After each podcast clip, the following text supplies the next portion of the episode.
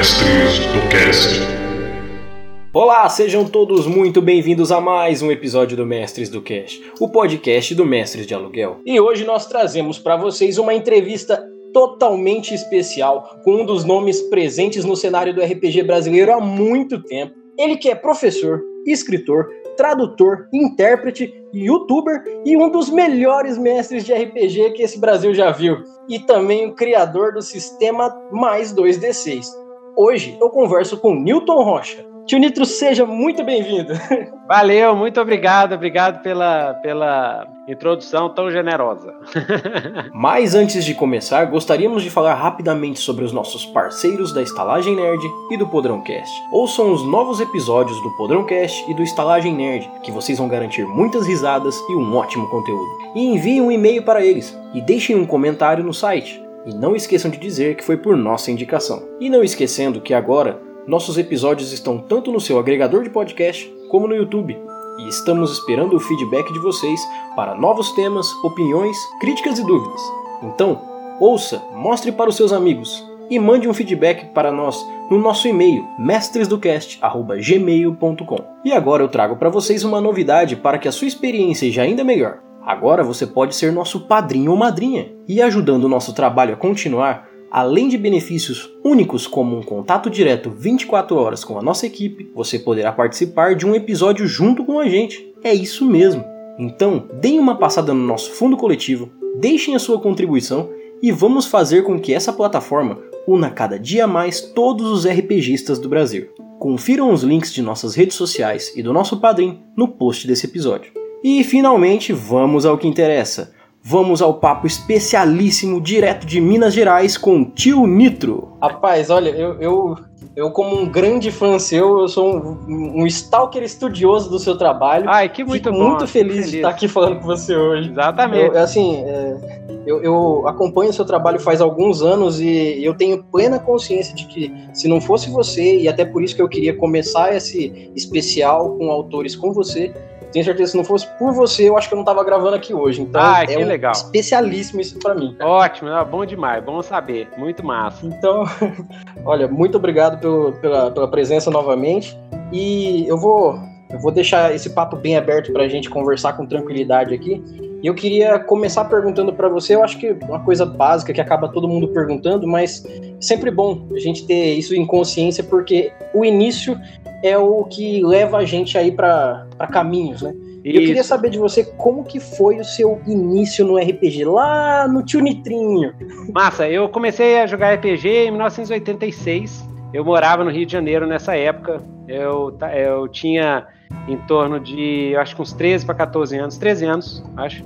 Uhum. E é, eu morava em Niterói, perto de um, de um, de um, em Icaraí, do lado do Rio Cricket, que era um clube, é um clube é, é, é dentro da cidade, um clube campestre dentro da cidade, é muito doido, assim, eu nem sei se existe mais o Rio Cricket. Era um clube de ingleses, né? Um clube inglês, ah, é, sim, tinha sim. cricket lá e, e, um clube bem legal. E a gente era sócio, eu ia lá, do, do, do de, ficava de tarde lá o tempo todo, até que eu encontrei um, um adolescente, assim, eu tinha uns 16, 17 anos, estava fazendo intercâmbio no Brasil, e era um americano chamado Richard. E o Richard, ele. É, um dia a gente estava lá conversando e tal. Nessa época eu já estava. Minha mãe é professora de inglês, então eu já estava estudando inglês, né? Já, já, já tinha noção, já conversava. E aí eu estava conversando com ele, ele estava muita dificuldade aqui no Brasil e tal. E ele, ele viu, é, eu e meus amigos, eu tinha um bando de amigo nerd, né? A gente era, uhum. era nerd e tal. Na época, gostava de quadrinho, é, não era tão comum quanto é hoje, né? Naquela sim, época sim. eram poucos, assim. Na minha sala de aula eu lembro, era poucos que curtia mesmo, assim, para valer, né? A gente é, mesmo porque gostar dessas coisas era um pouco perigoso naquela época, né? Porque... É, é, até que é. Mas até que no meu caso, eu nunca entrei muito naquele, naquele estereótipo de, de, de nerd, não, porque eu sempre fui grande e forte, assim, então. Uhum. É, nunca teve bullying comigo. Tinha na sala de aula algumas coisas, assim, aqueles apelidos, aquelas coisas, mas mas bullying comigo não tinha, porque eu, eu sempre tive um temperamento meio ruim, então, pra, pra cara folgado, né? Entendi. E no Rio de Janeiro é diferente, né? Tipo assim, o carioca, eu sou mineirão da Gema, mas eu morei uhum. é, três anos no Rio, meu pai está fazendo doutorado lá na, na faculdade lá de, de do, do, Fundão. E, uhum. E aí, e o Carioca, é, eles fazem aquela sacanagem, né? O bullying é mais aquela sacanagem, assim, e tal, sacaneando e tal. Ah, que aquele isso, só fica mesmo. lendo, aquele sarro, assim, uhum. né? Mas eu realmente, eu, eu aquele esquema tipo é, filme americano dos anos 80, nunca teve comigo, entendeu?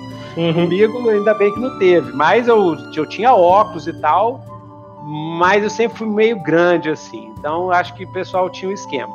Mas tinha aquela gozação, né?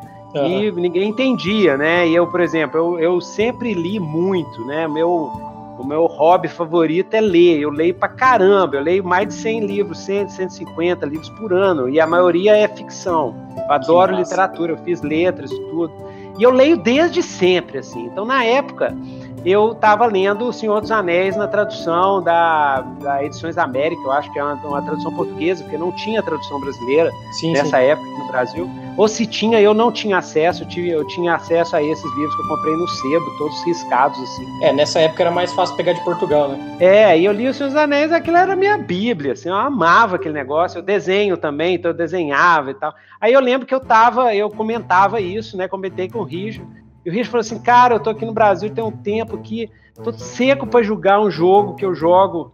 E, pô, eu tô seco pra jogar, ninguém quer jogar comigo aqui e tal. Aí eu falei assim: Não, que, que troço é esse? Aí eu falei: Massa, amanhã eu vou trazer aqui.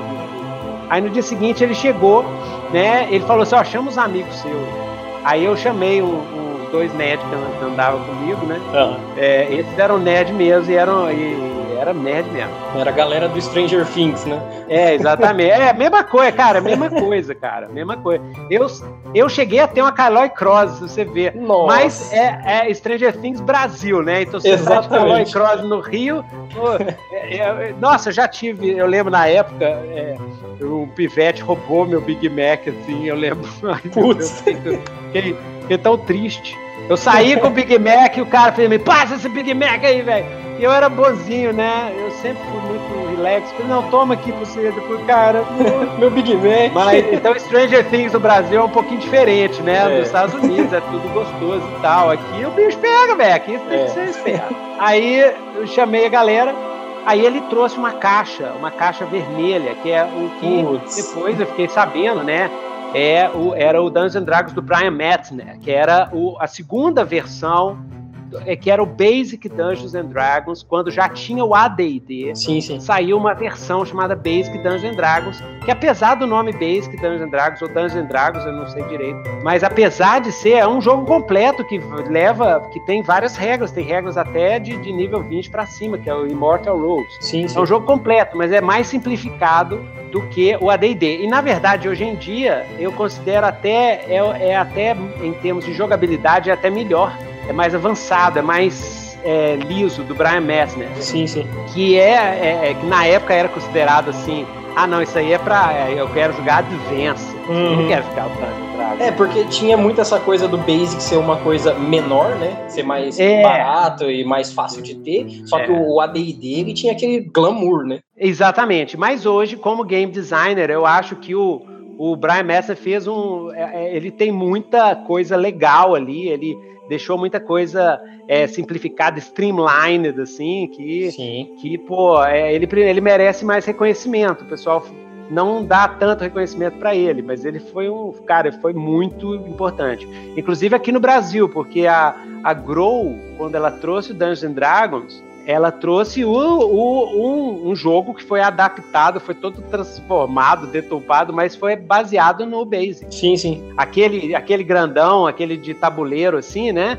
Que vendia Dungeons Dragons, um veião. Isso, era o Chainmail que, que era como se fosse um, complemento, né? É, mas é um que, que era o RPG Dungeons and Dragons mesmo, que saiu pela Grow. Ah, sim. Antes sim. da Abril ah. pegar. Isso tem, se você olhar na internet, você vai ver. Tem no Mercado Livre para vender, até caro hoje em dia. É, hoje em dia é Mas é ele foi baseado no Basic. Ah. É. Aí, não, aí a gente jogou o Basic lá. Ele, ele mestrou pra gente, né? E, cara, putz grila. Descobriu um novo mundo, né? Nossa senhora. Mas uma coisa, uma coisa que é difícil da pessoal de hoje entender é que nos anos 80 a gente não tinha muito não tinha tanta opção, não tinha nada. É, hoje em dia você abre uma biblioteca élfica da vida, você tem uma variedade incrível que você não consegue jogar. Não, e, e você tem videogame, você tem Netflix, você tem virtual reality, você tem o caramba quatro. Sim. Em 86 não tinha nada. Eu, eu, tinha, eu tinha um telejogo, que eu fui ter uma é, eu tinha um Atari, eu acho que nessa época eu já tinha um Atari. Uhum. Os gráficos eram horríveis. Era realmente quadrado. É, você tinha um arcade que o gráfico. É, a gente não tinha muita opção uhum. de entretenimento. Então, por exemplo, eu jogava muito jogo de tabuleiro, uhum. isso eu lembro. Eu jogava muito jogo de tabuleiro na época e lia pra caramba. Mas quando a gente foi jogar o, Dungeons and Dragons, era um negócio assim. Totalmente inovador, é, né? É, totalmente diferente, exatamente. É, era como se você criar uma história, você julgar uma história. Já tinha jogos de. de como meu pai era engenheiro, eu, tinha, eu, eu tive acesso a computador pessoal muito cedo. Em 82 eu já tinha um TK-82C, que é um, que é um dos, dos um, Z, um microprocessador Z80, assim. Uhum eu já sabia, eu já jogava RPG de computador, já tinha, é, é, a gente chamava Adventure Games, sim, sim. que é jogos de texto, de texto interativo, que você fala assim, vai para cima, vai para baixo, sim. pega tal coisa. Já tinha esses jogos. E isso era bem avançado, né? Era, era aquela coisa. Era, é, mas é porque é porque eu era filho de engenheiro que vivia na faculdade. Então eu ia para a faculdade e nos computadores lá tinha jogos. Por exemplo, eu joguei um jogo chamado Zork, Sim. que tinha no, no, na, na, faculdade de, do Rio de Janeiro, tinha nos computadores, o, a galera já pirateava na época.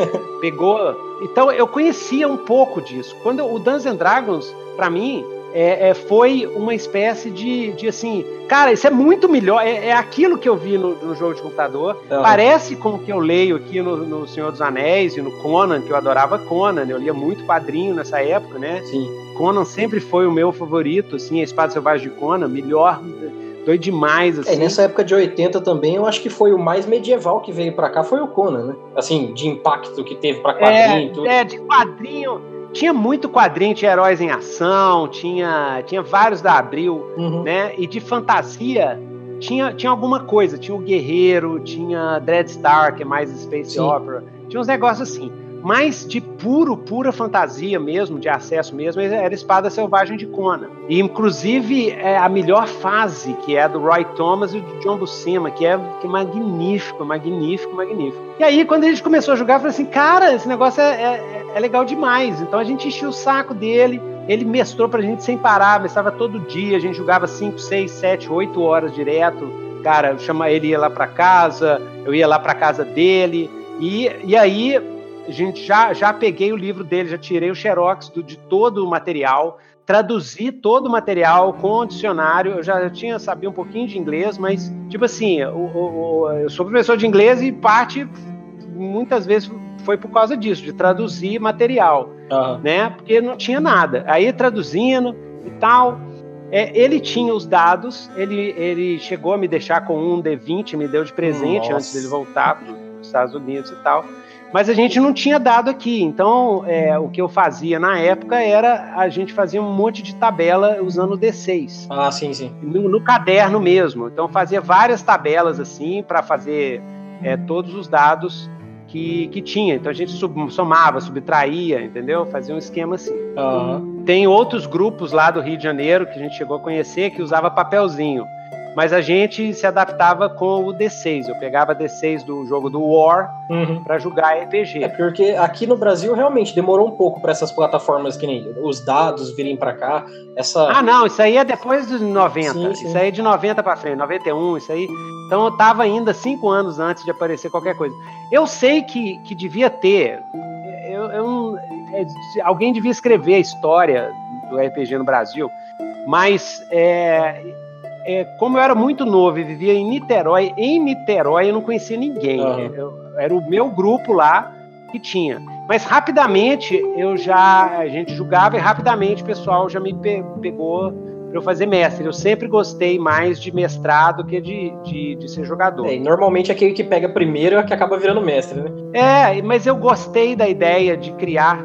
Eu sempre escrevi, sempre fiz contos, essas coisas. Uhum. Eu gostei dessa ideia de criar, criar mundo, criar cenário Quer dizer, na época a gente criava era dungeon. Sim, sim. Né? Isso, é, isso é uma coisa que o pessoal também não entende. Não tinha muita história, não, sabe? A história tinha, mas era mais leve. O legal mesmo era, era a dungeon, porque a gente não tinha videogame de dungeon. Sim. Então, era muito doido. Essa história de você entrar em dungeon, matar, pegar tesouro, subir de nível, desvendar enigma, isso era tudo novo. Ninguém, nunca fez isso. Então não era chato, vamos dizer assim. Não era assim, oh, mais uma dungeon. Não, a gente fazia dungeons enormes, com do 100, 150 salas, Sim. assim. E a história ia decorrendo ali dentro, né? Passando de sala, Ia decorrendo, decorrendo a ali dentro. Exatamente. É, e normalmente, normalmente você, você anda, andava nas dungeons, e depois você saía, ia lá na taverna e tal, depois voltava pra dungeon, Uhum. seguia em frente. Então era, era dungeon crawl mesmo. Sim. E aí com o tempo você vai, você começa a ir variando, né?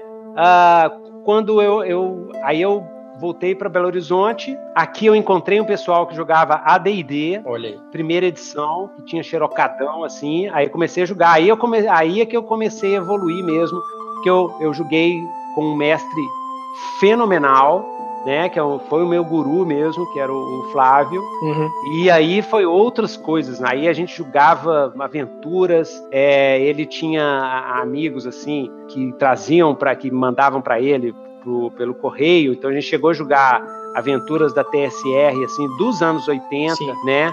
Aí ele conseguiu uma caixa, a caixa cinzenta do Forgotten Realms. Nossa, Foi, uma- foi uma coisa maravilhosa. coisa linda. Depois eu morei nos Estados Unidos um tempo, morei cinco anos lá. Aí eu peguei a segunda fase da TSR jogando com vários, vários grupos. Entendi. E depois eu voltei para o Brasil e, e aí eu voltei no início dos anos 90 aqui para Belo Horizonte. Voltei para os meus grupos daqui. Aí aqui já tinha uma cena. Já em 93, 92, 93 já tinha uma cena de RPG muito forte aqui em Belo Horizonte. Eu já tinha clube de RPG, o Dragon's Cave Club. Uhum. Aí chegou, aí começou a fase do Vampire. É, e o storytelling veio com força, né? Veio com força. Os primeiros grupos, os primeiros grupos de vampiro é, é, foram dois mestres aqui que montaram grupos. Um foi eu e o outro é o mestre Kyron, que até hoje mestre e tudo. Que massa. A gente que pegou os primeiros vampiros, os primeiros livros que chegaram na livraria leitura, Uhum. chegou dois. Eu peguei um e o Kyron pegou o outro. Putz. E aí eu li assim, explodiu minha cabeça,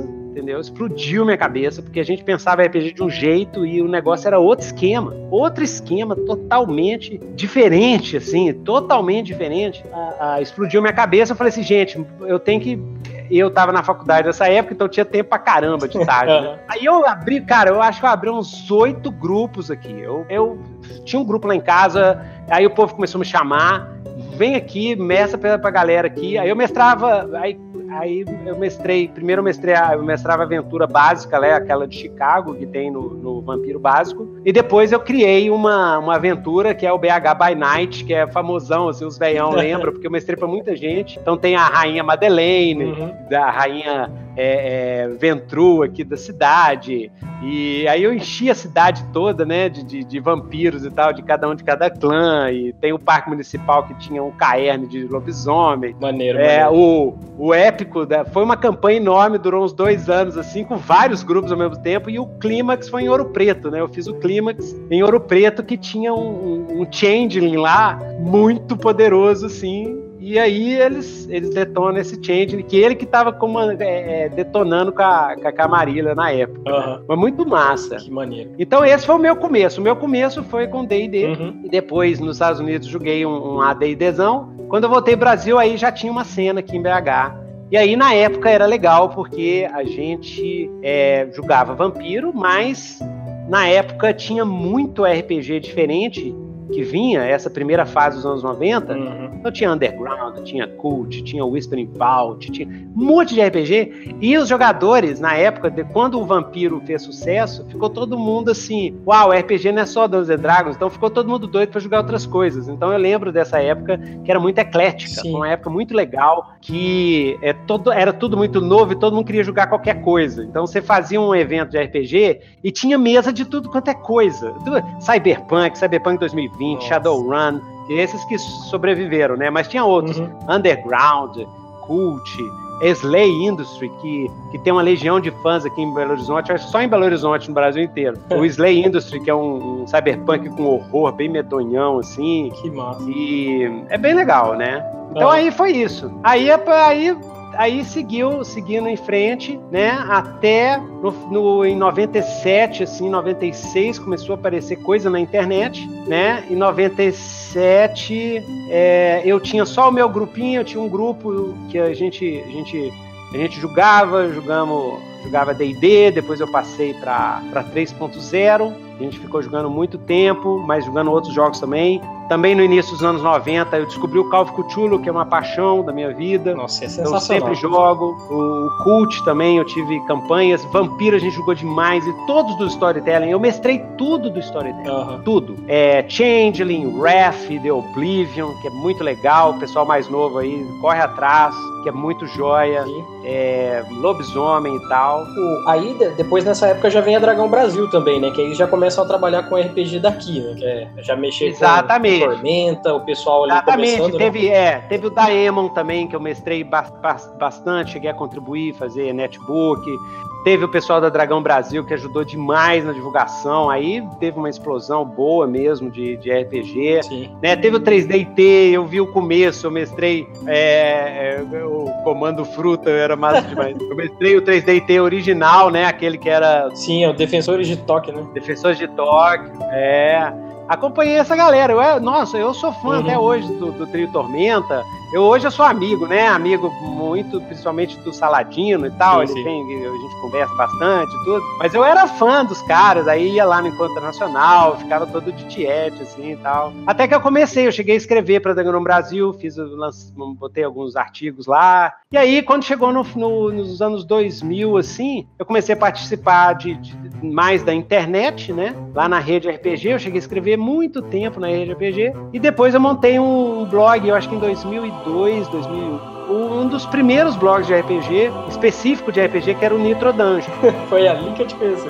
Exatamente, o Nitro Dungeon, o Nitro Dungeon eu acho que é um dos blogs mais velhos, porque é um dos poucos da minha época sim, que sim. Não, não, parou, que assim, continua até hoje, né? E aí lá no Nitro Dungeon, uh, uh, o Nitro Dungeon pegou a fase do 3.5 e a fase, minha fase do 4.0, que eu mestrei muito tempo, né?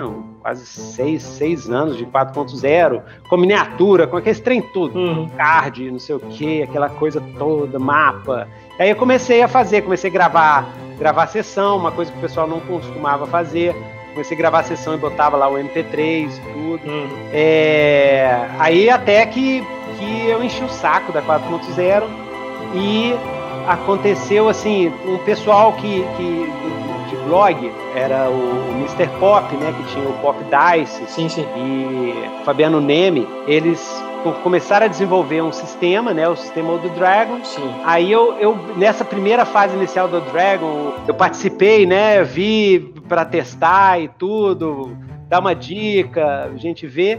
Aí quando o The Dragon saiu, eu gostei demais do sistema, essa old school Renaissance para mim é tudo, que eu já tava cansado de talento, de sei lá das quantas, é, e de gastar dinheiro doidado com essa, com essa Wizards of the Coast. É, não, e a 3.0, a 3.5, se você não gastasse ali 500, 600 reais, você não tinha todos os livros, é impossível. É, exatamente, eu tive tudo, né, eu, eu comprava é, importado mesmo e tal. Uhum. E aí, e aí é, é, é, comecei a mestrar o, o, as minhas de fantasia assim, e ao mesmo tempo é cansado de ter que aprender o sistema toda vez que quero jogar um RPG, quero jogar um cenário, aprender o sistema. Eu, eu falei assim: ah, vou montar o meu. Exato. Eu montei com o meu grupo ao longo de dois anos, testando o sistema o tempo todo. A ideia do, do mais 2D6 foi exatamente fazer um sistema fácil, acessível, modular e que sirva é, para você mestrar qualquer coisa e que ele seja familiar. Então ele, ele, é um sistema assim. Eu, gosto de falar que não tem nada original dele e é essa que é a vantagem dele, porque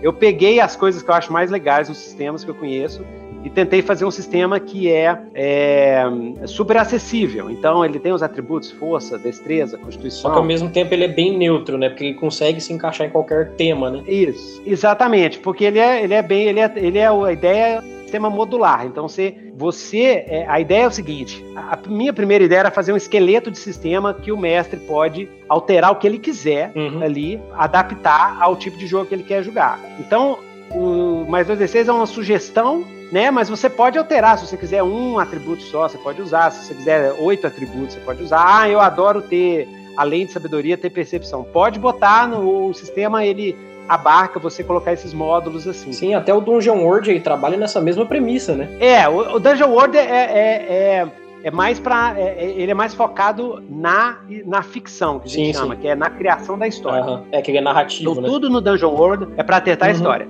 O meu sistema, ele encaixaria num, num esquema assim, ele é um simulacionista light, se a gente ah, fosse sim, classificar. Ele é um light. Ele é um GURPS light. Isso. Ultra light. Ultra, ultra. Um ultra, ultra. Ultra light, GURPS exatamente. É... Ultra light. O GURPS, é, é, é, o GURPS também tem níveis de, de complexidade que você pode usar. Você pode usar ele em nível baixo a alto. É. O meu é, é, é o meu é, é assim. Ele é tipo do baixo para o médio. Dá para você criar regras e deixar ele mais complexo, mas dá para você deixar ele simples, mais intuitivo mesmo. O sistema de vantagens é do 3D IT, do, do World of Darkness, que vai de 0 a 5, que é do Daemon também. Sim. O sistema de perícias é você soma atributo mais perícia, uhum. mais 2D6 contra o número alvo, que é que nem do D20, uhum. por exemplo. É, o, o sistema tem defesa ativa e passiva, como no GURPS, uhum. ou seja, você esquiva, você rola a sua esquiva, não é uma esquiva passiva como é no Dungeons Dragons, você pode se você quiser, você rola a sua esquiva. Se você não quiser, tem a esquiva passiva. Exato. Então eu fiz uma. É um Frankenstein. E o pessoal gostou, né? Assim, até agora já teve mais de acho que tem os 650 mil downloads, assim, que tá contado lá. Tá, alguns desses são meus, eu posso te confirmar isso. e eu até, assim, é, já elogiando o seu trabalho, eu acho que uma das melhores formas de ensinar o RPG para um uma pessoa totalmente iniciante, uhum. é o mais 2D6, exatamente pelo fato de que ele é muito simplista. Ai, mas ele é simplista de uma forma que te é, inclui. Isso. Não é simplista de uma forma que você não faz. É que você faz bastante e ao mesmo tempo é fácil, né? Ele é fácil, exatamente. E ele, e ele, ele assim, ele, ele não falta coisa. Então, tipo assim, se você quiser os seis atributos tradicionais, você pode usar. Sim. Se você quiser ter o, a, é, jogar, por exemplo, eu já mestrei vampiro com ele. Uma nice, tranquilo. Você, uhum. você simplesmente faz um, um novo atributo chamado humanidade de 0 a 10 e pronto. Aí você encaixa no sistema que funciona. Toda vez que você ah, matei alguém e tal, você vai tirando sua humanidade. Exato. Quando eu mestro mais 2D6 com Call of Cthulhu, Coloca a sanidade, eu falo né? pro pessoal, faz aí. É, faz um. Faz, bota a sanidade de 0 a 100 e a gente é, rola um D100 mesmo, ah, mas é mais 2 D100. Não tem problema, é o módulo da sanidade. Exatamente. Mas o, os outros testes ficam normais, hum. ficam do jeito que é o mais 2D6. Sim, sim. Né? E, e o, eu gosto de botar PV porque eu gosto do PV. Então, mais 2D6 também tem PV. Mas é legal falar do mais 2D6 porque é, ano que vem eu vou fazer um financiamento coletivo de um cenário e do mais 2D6. Aí é exclusivo aí pro seu podcast. Vai ser um jogo. Primeira mão, exatamente. Vai ser um jogo steampunk. Uh, é, um steampunk misturado com horrores supers. Então, Nossa, é, uma, é um fantapunk, né? Uhum. Mas é era vitoriana. E aí tem, tem os caras tipo super-heróis, assim, tem horror também, meio, meio Lovecraftiano. É um cenário e vai ser um cenário, vai ser o, o cenário separado do livro do mais 2D6 específico para o cenário. Então vai ser o primeiro mais 2D6 oficial, assim, uhum. vamos dizer assim. Né? Nossa, que lindo. Mas eu, eu separei porque, por exemplo, se você quiser a ideia, o projeto, é, se você quiser usar o cenário com qualquer outro sistema, se quiser, vai, o cenário vai vir separado. Sim, vai ser um complemento. A né? descrição, né? Exatamente. E junto com ele vai vir o livro, o separado o livro do mais 2D6 para quem quiser jogar, porque vai ser financiamento coletivo, então você pode escolher, que é só o livro do cenário, que é o livro do cenário mais o mais 2D6. Rapaz, já, né? já tô comprando, já tô comprando. já tá, o meu tá garantido. Massa, massa, massa. Chama, chama Intestino. In, intestino. Nossa. A, é, é, é, steampunk transhumanista. Ainda a gente tá trabalhando esse esquema, mas é, é um esquema assim. Sim, perfeito. É, é, mas é era medieval, vai vai, vai ser, vai ter o Machado de Assis. Nossa! Então é, é, é uma mistureba de cyberpunk com Castelo Falkenstein. Nossa, vai ser, vai ser eu posso garantir para todo mundo que estiver ouvindo isso aqui que vai ser incrível, incrível. É, a arte, a arte vai ser, a arte vai ser mega, porque eu tô fazendo junto com o estúdio é, é, Ghost Jack, que é da Casa dos Quadrinhos aqui de Belo Horizonte, que é um pessoal. Olha, que massa. E a arte vai ser, ó, vai ser doida. Deixa eu, deixa eu te perguntar uma coisa. É, é um pouquinho fora, mas ao mesmo tempo é, é dentro desse assunto. Massa. É, uma, uma dúvida que eu tenho é, com relação a pessoas que já trabalham com RPG há tanto tempo quanto você, é, como que a gente consegue conciliar, no seu caso, como que você conseguiu conciliar o seu lado profissional, sua vida ali, toda aquela coisa que a gente tem que ter, com esse lado profissional do RPG? É. Você mesclou isso e viveu de uma forma só ou você separou isso? Ó, eu tenho que confessar o seguinte: eu nunca ganhei dinheiro com RPG. Nunca. Só eu, eu escrevi do, eu escrevi um livro e recebi o, o Mítica Sombras do Oriente. Uhum. Recebi um, uma graninha assim, mas foi mais simbólica. Aham. Eu nunca, eu, eu não me considero assim um profissional profissional do RPG como o pessoal do Tormenta que faz mesmo, que, que tem uma renda e tal. Eu nunca, nunca tive renda. Para mim sempre foi é, paixão mesmo. Sempre fiz ah, apaixonado mesmo, porque eu gosto e curto. Sim. Ano que vem vai sair, vai sair o Legião Cenário de Campanha que eu, que eu escrevi Sim. é, junto com o Antônio Pop, né? Uhum. E vai sair também o Marca da Caveira. E aí, esses são os meus primeiros trabalhos, assim, para valer, né? Levei cinco anos no- no- nesse projeto. E aí, para valer, para vender, vamos ver como é que vai, como é que tá. Mas, é, no meu caso, é, sempre foi, foi um hobby que eu sempre levei muito a sério. Aham. né? Até mais a sério do que a minha profissão. Não, brincadeira. Eu sempre levei muito a sério. Então, como é que eu concilio isso? Eu concilio é, é, usando o tempo livre, né? É, usando todo o tempo livre que eu tenho, né? É, curtindo o- essa a oportunidade de estar podendo produzir uma coisa que para a galera, porque eu gosto muito do hobby, eu acho muito importante. O RPG é um negócio sensacional, eu acho que a gente tem que divulgar Sim. né? E, e eu sou extremamente organizado, disciplinado. Eu sou até chato, quase OCD. assim. Eu entendo. Então, se tem alguma dica para o pessoal, né? Uhum. É o seguinte: se você quiser produzir é, material de RPG, produzir profissionalmente, primeira coisa que você tem que ter é disciplina e ordem. Quanto mais ordem você tiver, quanto mais disciplina, quanto mais organizado você tiver, quanto mais foco você tiver, criar uma rotina de produção, melhor vai sair o seu trabalho, você vai produzir mais. E para produzir mais, isso é, você tem que fazer concessões. Você vai ter que deixar de fazer algumas coisas para ter tempo suficiente, porque o problema é o tempo. É, E você tem que ser organizado para não desperdiçar esse tempo que você separou. exatamente. Mesmo porque, assim, é, consumidor de RPG, ele pega um produto e utiliza. A pessoa que quer produzir um conteúdo, seja ele como eu estou fazendo aqui no podcast, seja fazendo vídeo, seja faz... escrevendo um livro, a pessoa tem que se concentrar ali de uma forma a levar como um trabalho, né? Mesmo que não seja o trabalho da pessoa. Exatamente, exatamente. A segunda coisa é criar uma rotina.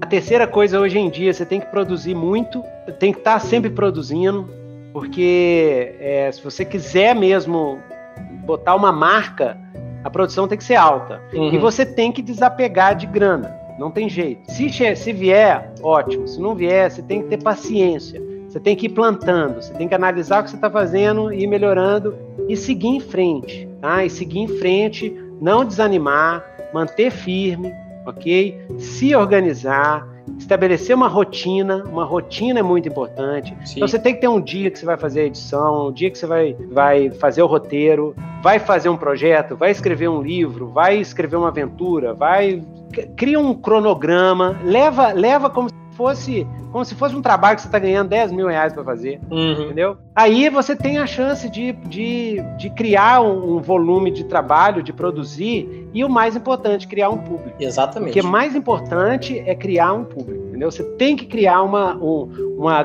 chama- A gente em internet, em inter- marketing de internet, a gente chama de eyeballs. Tem que ter olho virado para você. É, é, tem que trabalhar um pouco Steve Jobs, né? Você tem que criar necessidade, depois criar o, o produto para depois a pessoa consumir, né? Então. Mas é, é, vai fazendo e, e, e, desapega também. Por exemplo, lá o meu canal Newton Nitro, eu comecei há um tempo, há uns seis anos, seis anos, cinco, seis anos atrás, uhum. é porque eu comecei a notar que o povo tá parando de ler, entendeu? O povo começou a parar de ler blog. É, a leitura aqui, né? A leitura aqui tá diminuindo um pouco de escala, né? É. Aí o que, que eu falo? Eu falei assim: ah, eu vou começar, em vez de eu escrever um artigo, eu vou escrever, eu vou começar a fazer vídeo com o que eu quero com um artigo. Então, vou fazer um artigo de dica para mestre, ou de dica para jogador, ou não sei lá das quantas. Como é que design de aventura. Aí eu falei assim: vou fazer um vídeo. Aí comecei a fazer vídeos e botar lá no, no YouTube. E fui botando, e eu tá nem aí se é subscriber ou não tem subscriber. Tava cagando e andando, entendeu? Uhum. Mas aí foi botando, foi botando, foi enchendo, foi enchendo, foi enchendo, foi enchendo, foi enchendo, né? Uhum. E aí, tipo, eu botava assim uma vez um vídeo cada mês, assim, tava nem aí, né? Uhum. Aí de repente tem, acho que no, no, dois anos, três anos atrás, é, dois anos atrás, aí eu notei, uau, tem 7 mil, tem 7 mil subscribers. Eu nunca liguei pra esse canal aqui. De repente. 7 mil subscribers, nossa. É, aí tem, tem, tem vídeo lá de 90 mil views. Eu falei assim, uau! aí eu comecei, eu falei, não, então vamos, vamos.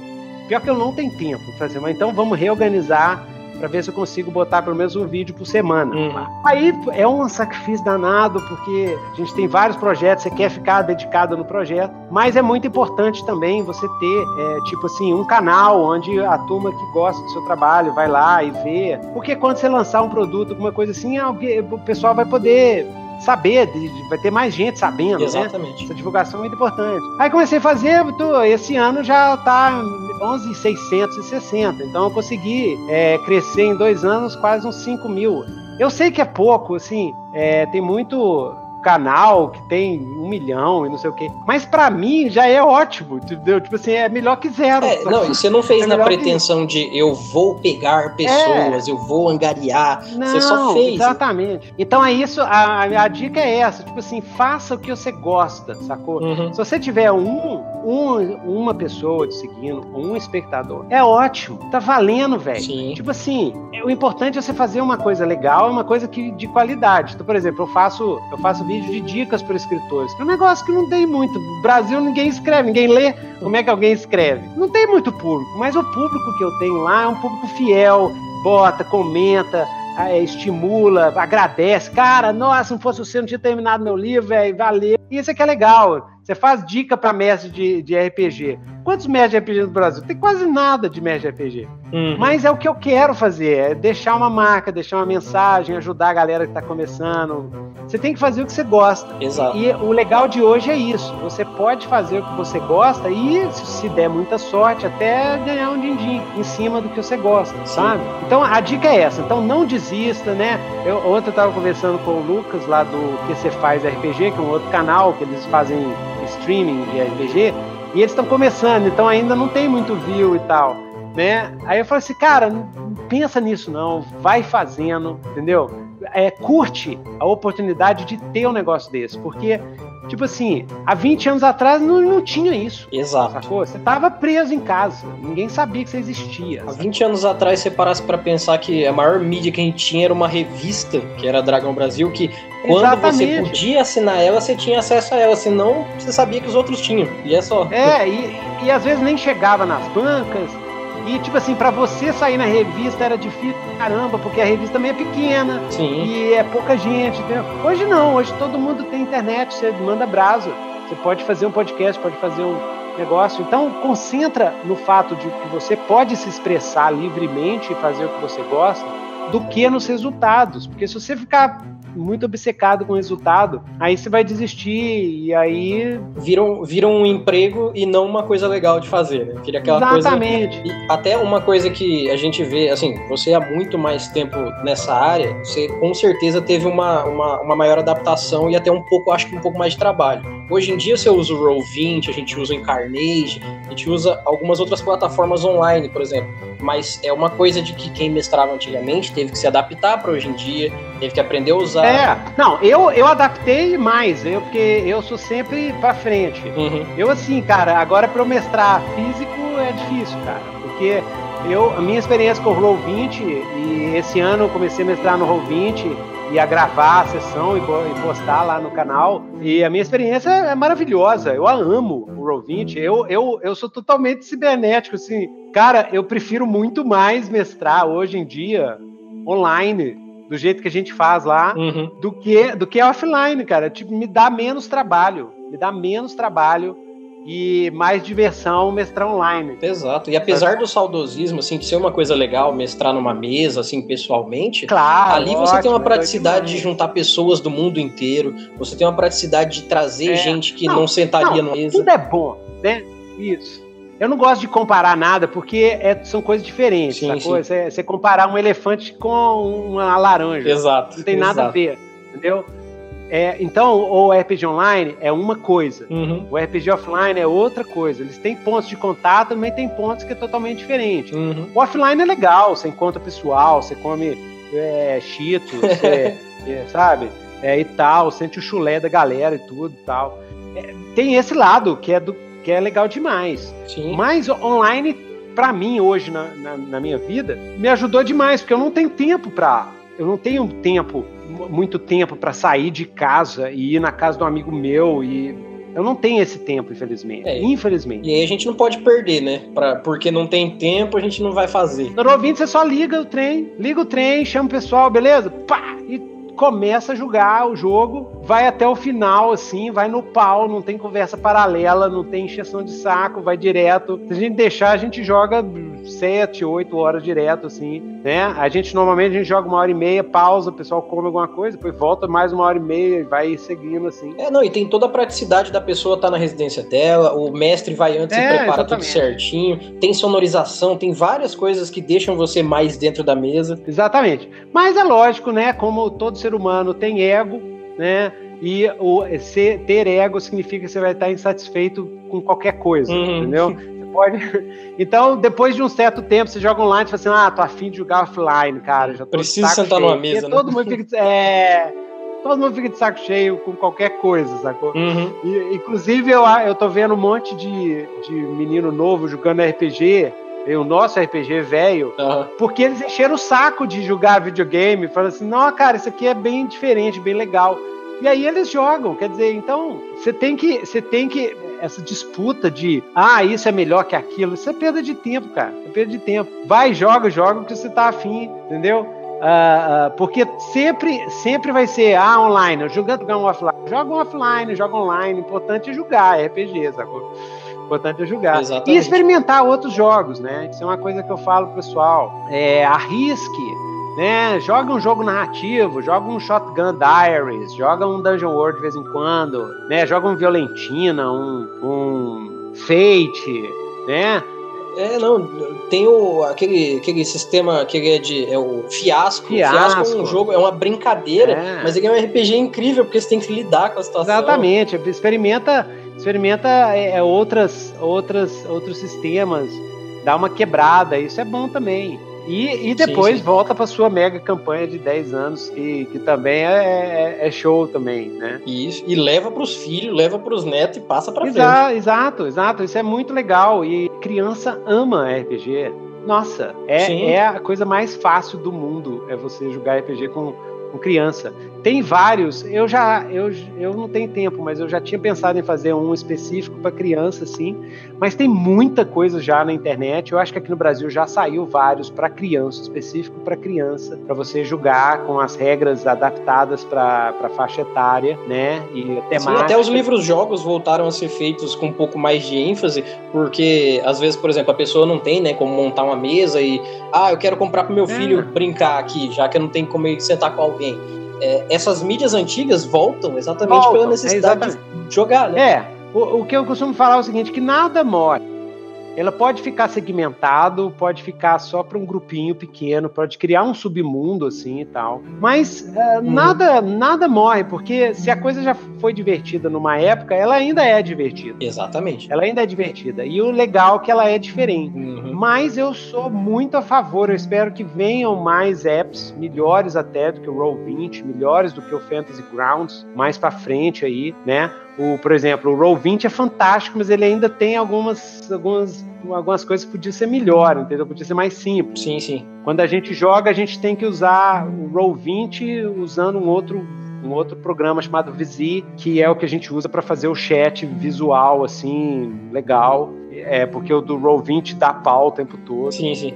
Mas já é fantástico, do que no, antes não tinha nada, assim. Antes era tudo E- mas já é espetacular. Agora, de vez em quando, também a galera que joga offline experi- experimenta jogar com a gente chama de teatro da mente, sem usar miniatura, sem usar nada, só no papo, tá? Experimenta fazer Sim. isso de vez em quando, também é bom, também desenvolve bastante as habilidades de, de- do RPG. Porque RPG é uma Melhora seu storytelling, né? Sua narrativa. Exatamente, o RPG é uma arte, um eterno aprendizado. Não existe mestre pronto e não Uhum. existe jogador pronto. Você sempre pode crescer, sempre pode melhorar.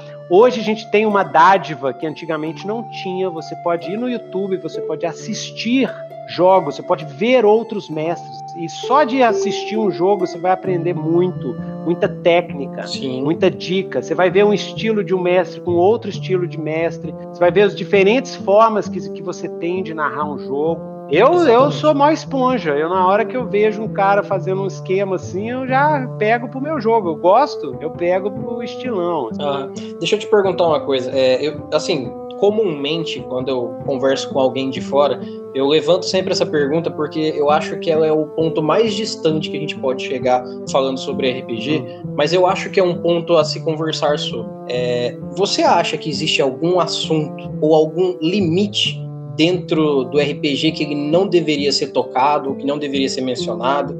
Porque, por exemplo, é, existem mesas que o pessoal é, já, já joga há mais tempo e o pessoal já tem um pouco mais de experiência, aí fala assim: ah, vamos jogar uma mesa má, uma mesa de vilões. Hum. Vamos interpretar vilões, vamos fazer uma história com perso- personagens maus mesmo. Ou então vamos falar sobre. é, vamos jogar um RPG baseado no islamismo, e aí vai ter que aprender um pouco sobre aquilo, vai ter que se aprofundar. Hum. Então, assim, existem assuntos que, fora do RPG, são um pouco tabu, são um pouco complicados. Você acha que dentro do RPG tem algum assunto que não se deve tocar? Bem, eu acho que isso depende de, cada mestre e da mesa de jogo, né? Depende Uhum. o que, do, do que, que o mestre gosta e curte e, o- qual que é, o, qual que é a motivação dele para trabalhar temas mais controversos, polêmicos e tudo, e depende da mesa de jogo que ele está fazendo isso, né? Uhum. Para mim, o- a regra de ouro do- não é aquela de sempre, que ah, é, eu acho que a regra de ouro é a diversão, né? Um negócio assim. Sim, sim. Para mim, a regra de ouro é o respeito mútuo, tá? Uhum. Esse é básico. Esse você tem que botar na cabeça, tem que ensinar para todo mundo, ainda mais hoje que o povo tá meio, meio louco. É. Então, respeito, re- respeito é algo muito importante.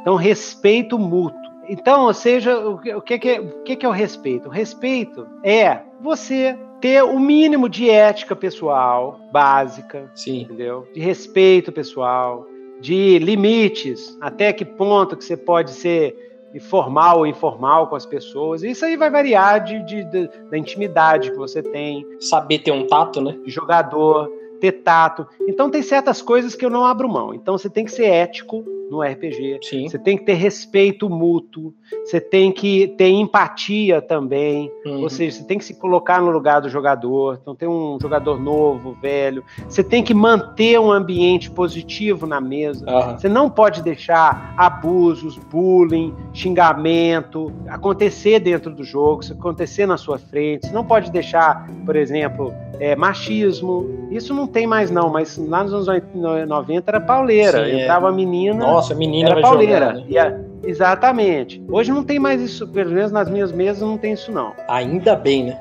Né? Isso. Mas então é, o, o mestre e os jogadores têm que zelar para um ambiente agradável de jogo. Sim, Em sim. relação a temas, a primeira coisa que eu costumo falar é o seguinte: antes de começar o jogo, mestre é dever do mestre trabalhar as expectativas dos jogadores em- relação ao tema, ao tipo de história, ao tipo de narrativa. Sim. Você tem que você tem que definir e os jogadores têm que entender que tipo de jogo que vai ser, que tipo de tema que vai ser abordado, em que áreas que vão ser faladas. Porque se você não fizer isso, você pode ter experiências desagradáveis. Aham. Entendeu? Você pode fazer um jogo. é, você, você não avisa que o jogo é de horrorzão ou de body horror, né? Que é horror Sim. corporal. E você, no meio do jogo, você faz uma cena que o jogador, por exemplo, come lá o, o braço dele. assim, É, tem gente que não vai. né? E se ele não tiver esperando, exatamente, vai achar horrível, vai sair da mesa, vai, credo, não quero jogar mais esse jogo, não, vai ficar com raiva e tudo.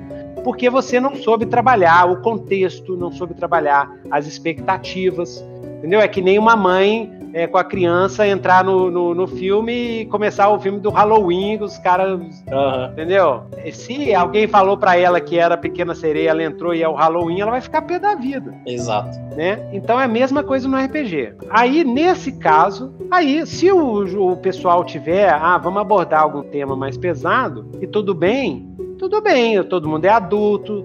É lógico, se for um, um, um jogo para menor, que você tá mestrando para menores de idade, aí você tem que ter Sim, claro. senso, né? Bom senso e saber que tem certas coisas que não, Uhum. não deve tratar. Mas é, aí não, é, o RPG norueguês, eu, eu- eu- uma época eu, eu fiquei fascinado com o RPG norueguês, que eles têm um, estilo de RPG muito interessante, Sim. é baseado em live action, mas é às vezes para duas pessoas, três pessoas.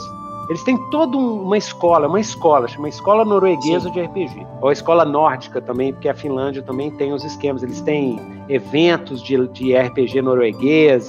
É, é um negócio fantástico. E norueguês é norueguês, né? Não é Sim. essa zona de brasileiro, né? Norueguês, eles são cabeção. Os caras lê 500 livros por mês. Os caras os cara lê Goethe quando eles estão com 10 anos de idade. Então é diferente. Então eles têm RPGs que tratam de temas pauleiras. É, mexe com política de uma forma bem pesada, assim, né? Bem dentro. É, super madura, mas que o- mas o objetivo é explorar algumas coisas. Então, por exemplo, eu lembro de um RPG maravilhoso que um dia eu ainda vou mestrar, que chama O Último Trem de Warsaw, que eu sou neto de judeus. Eu não me considero judeu, Sim. mas eu vim de uma família judia. E meus avós, eles vieram fugidos, Aham. né, da Europa. Não na Segunda Guerra, eles Aham. eles vieram antes. Porque sempre teve porrada pra, pra judeu lá, né? Sempre teve pogrom, né? Não foi a Segunda Guerra que fez isso. É, não, sempre teve, sempre teve, eles vieram antes. Mas é, aí, esse, esse, esse, esse RPG chama Last Train of Warsaw. Esse RPG é um RPG que a gente fala assim, que é nos trilhos, porque é nos trilhos mesmo. Sim. É, você, um grupo, você joga com, com várias pessoas, com seis ou sete pessoas. Um- uma parte das pessoas vai ser, vão ser é, fugitivos judeus. Uns vão ser fugitivos que vão entrar nesse trem. É o último trem que sai de Warsaw antes de começar o pogrom, Aham. é, no começo da Segunda Guerra. E eles vão ser fugitivos, vão estar escondidos. Vão ter poloneses Nossa. que, que dois poloneses que sabem que são judeus e os outros dois são dois oficiais nazistas que entram no vagão pra, saca? Sim, pra, sim, pra- é, perguntar. Caçar. né? E aí é só dilema, tipo assim, se você não falar, eu vou levar a sua esposa. Aham. É só dilema, assim. E é, querendo ou não, pra muita gente é um assunto, nossa, pesadíssimo falar é disso. pesado, pesado.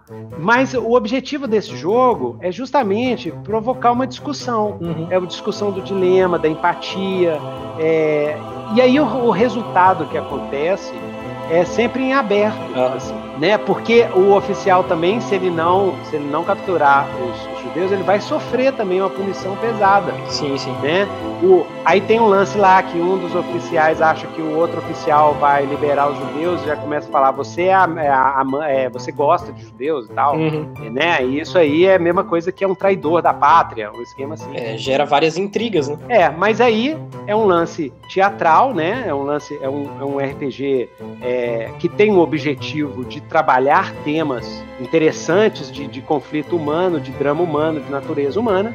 E quem vai julgar isso sabe claramente, sabe o que, que vai acontecer e tudo. Se a pessoa é, tem alguma. Ah, não concordo com isso, não sei o É um quê. pouco mais sensível ao assunto, né? Exatamente.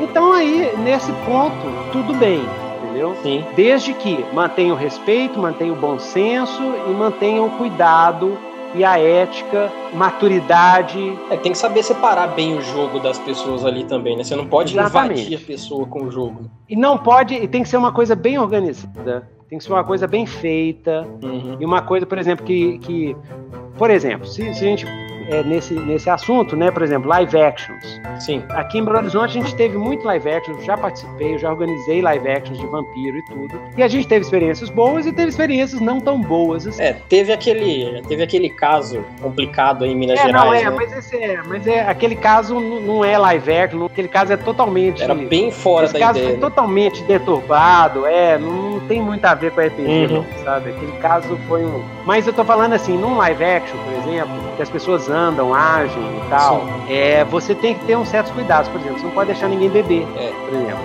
Você não pode misturar RPG com álcool.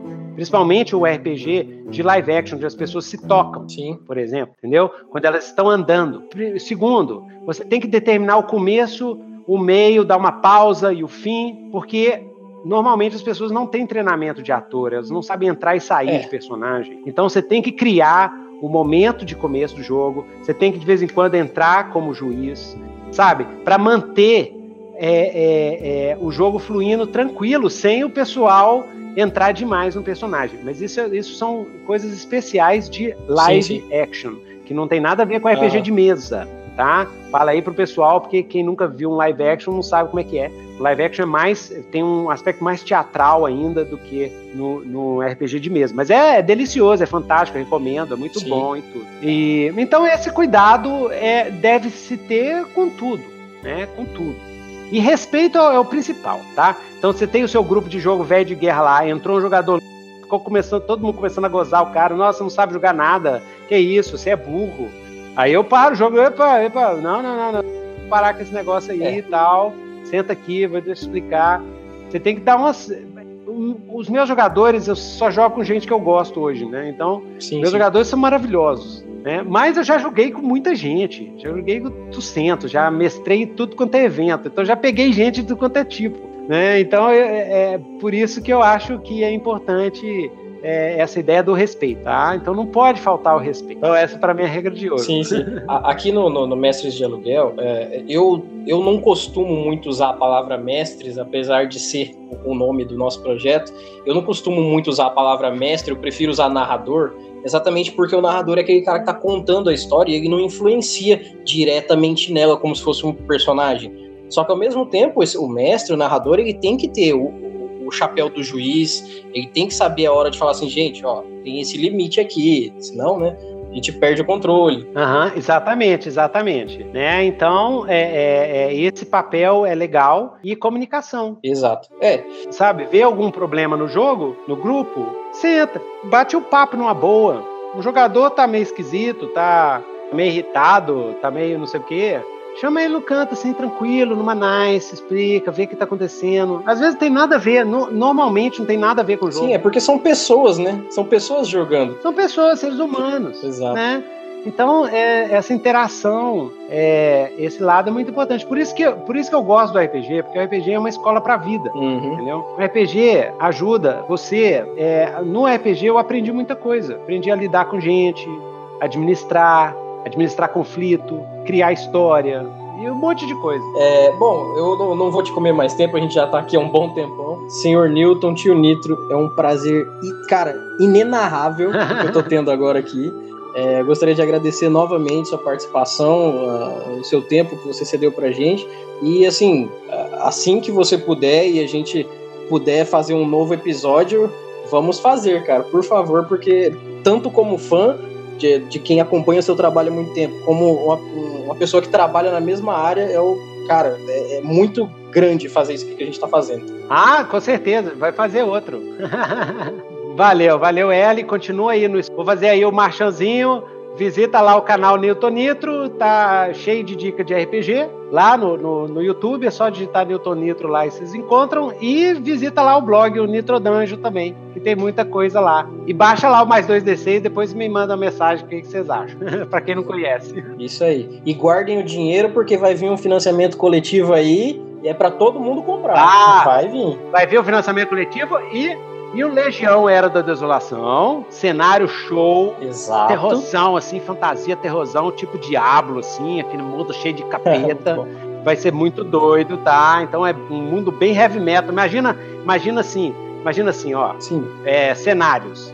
Dragonlance sim. é power metal. Dragonlance é power metal. E o Legião é Melodef. É Def misturado com Melodef, porque eu bom. gosto do Melodef. Então é Melodef Metal. Então é um mundo bem dark, assim. Acho que vocês vão gostar bastante. E o Marca da Caveira, que sai ano que vem, com a fantasia épica, cinco anos ralando nela, com os 800 páginas. Espero que vocês gostem. E é no mundo, dentro do mundo Legião. Então você pode você pode comprar o Legião e depois comprar o Marca da Caveira, que é o seu. Perfeito, tá certo. Tio Nitro, muito obrigado pela Eu já presença. fiz o marchanzão. Não, oxe, pode fazer 200 aqui, porque aqui é, é parceiro. Aqui é parceiro. Valeu, Eli. Falou, valeu. Muito obrigado, hein? Valeu. Então, senhoras e senhores, amantes do RPG e ouvintes do Mestres do Cast, por hoje é isso. Eu tenho certeza de que tudo que foi dito hoje aqui vai ser de grande utilidade para suas futuras mesas e eu espero que todos tenham gostado do que ouviram. No próximo episódio, espero mais perguntas e recados de todos os nossos ouvintes. E não esqueçam de dar aquela passadinha lá no Estalagem nem no Podroncast. Não esqueçam. No mais, eu agradeço a todos vocês. Meu nome é Erli e eu estarei aqui esperando por vocês. Nos vemos em nosso próximo episódio. Até mais!